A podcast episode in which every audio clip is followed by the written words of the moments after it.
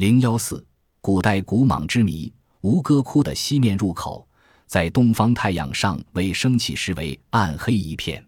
即使在微亮的光线下，任何人都必定会看见那家巨蟒石像昂首盘踞地面的身影，沿着堤道形成一道护栏。同样以巨蟒为主的建筑理念，以不同的形式在此处不断重复出现，可以让人断定吴哥窟是为奉祀蛇神而兴建。在每个屋檐角落以七头蟒蛇做装饰。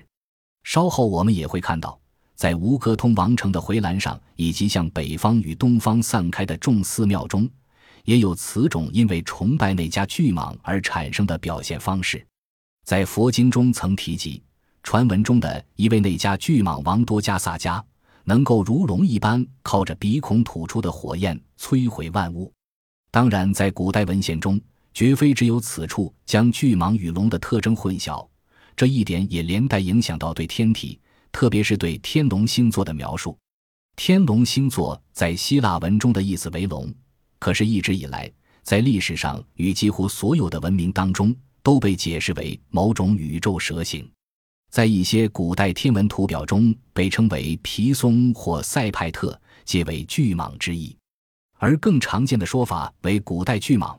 代表被古罗马的智慧与工艺女神米娜娃从巨人手中夺过来，然后置人天空中的大蛇。波斯人则称它为食人巨蟒。另一个不易忽略的现象是，天龙星座的外观确实很像头冠突出的昂首巨蟒。这些在地球上各自主宰一方的蛇王也位于诸神之列，他们通常被描绘成绚丽的五头或七头巨蟒，头数或有不同。可以任意化身为人类或怪异的变种生物，例如人身蛇尾。古书对那家的最早记载，乃是出现于名为《离句吠陀》的现存最古老印度圣书。另外，在《罗摩衍那》《摩诃婆罗多》和《往事书》等古代著作中，也被一再提及。佛教文献中也广泛的使用那迦为主题。由于这些著作中有许多尚难判定其古典价值，并且争议颇多，因此对于西方学术界指称《离句吠陀》应为公元前一五零零年之后著作的说法，我们不见得需要加以接受。一些有名的印度学者，特别像是拉卡曼巴尔甘格达提拉克、宗教史学家高格佛耶斯埋、梵文学者苏巴西卡及吠陀梵语教师大卫佛劳利等人。都以正统派看法持反对立场，他们主张离句吠陀的著作日期应远较公元前一五零零年更为久远。这份文献显然是现存的古代人类心灵教学最佳史料，当中包含超越时空的智慧。该民族的智慧通过诵经经文代代相传，流传世代之久远，超乎我们所能想象。吠陀梵语的使用民族可能远在公元前六千年或者更久以前便居住于印度。离句吠陀本身的内容则自更久远的年代以前便开始记载，囊括了宇宙中一段长时间的知识。同样的，尽管西方正统派学者相信罗摩衍那古文献创作时间约在公元前三百年，但印度传说却声称罗摩衍那。在印度传说里被称为阿提拔耶，意为太古时集。该文献中描写的时空乃在八十七万年以前，而那才是最原始的作品。所有其后的版本皆为抄袭而来。神奇的那家巨蟒就是在这段混沌不明的历史中出现。他们善恶兼备的性格，就如同大自然力量一般捉摸不定且深不可测。他们能超越不同次元、天地。时空及各个世界，虽然他们也可能化身为人类，但不容怀疑的是，宇宙神灵才是他们的真实身份。在那家诸蛇王中排名第一，同时也是最伟大的，乃是七头蛇王在下，意为不朽或永生者，或称为阿难多，意为无尽。在我们现存的世界尚未出现以前，他蜷曲的蛇身深埋于无边无际的虚无中。从印度的古典宗教文献中可以得知，具自我创造力的天神毗湿奴正在睡梦中梦见未来的自我形成。天神的休眠状态被描述为天神的生命力慢慢的在另一个宇宙中凝聚成熟。虽然天神生命的动静期各会持续数十亿个世纪，但印度人相信此种交替就如天神的呼吸一般规律而且确定。就像埃及神话中的太阳神亚坦姆自宇宙出的南水一冲而起，像耍魔术般的自空无一物变出最原始的山石和疯狂印度神话中的天神。利用他自身的神力建立了宇宙，天神以无可抗拒的创造力驱走黑暗，就像太阳神一样，天神也把自己的精子散布于浩瀚的宇宙之中。在埃及传说中，这些精子硬化成为本本石，为一种能反光的金字塔形石块或含铁陨石。古埃及认为其掉落白天上。对天神的类似描述也出现在印度圣典中。天神意欲自他的身体中创造出众多种类的生命体，他首先想到创造海洋，并在当中播下神种。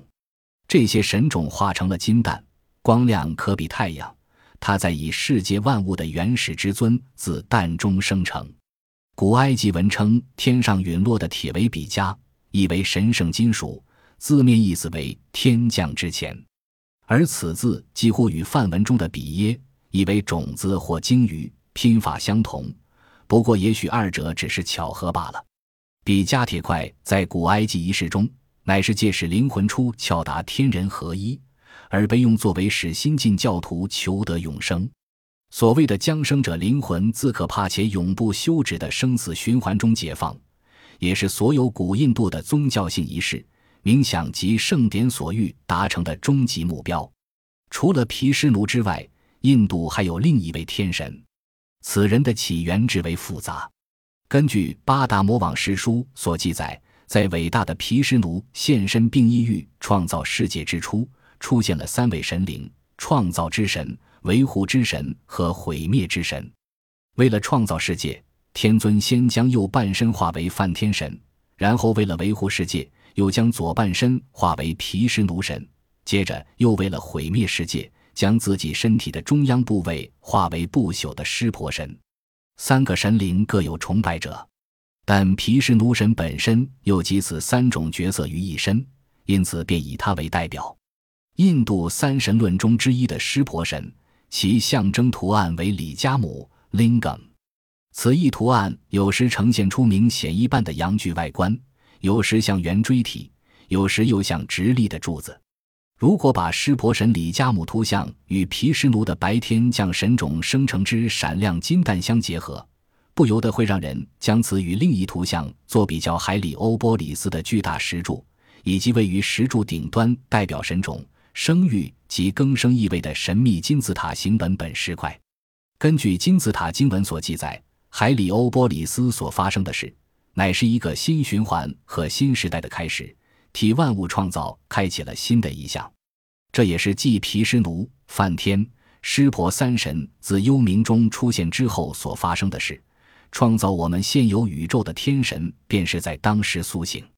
印度圣典中说道：“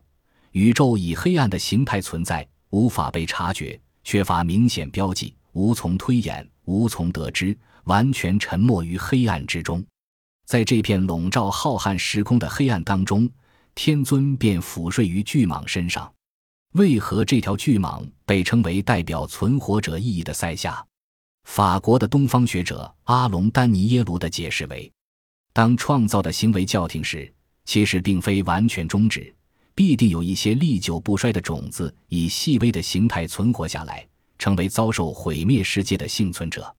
他化身为漂浮于无尽汪洋中的巨蟒。其身躯成为毗湿奴神沉睡之处。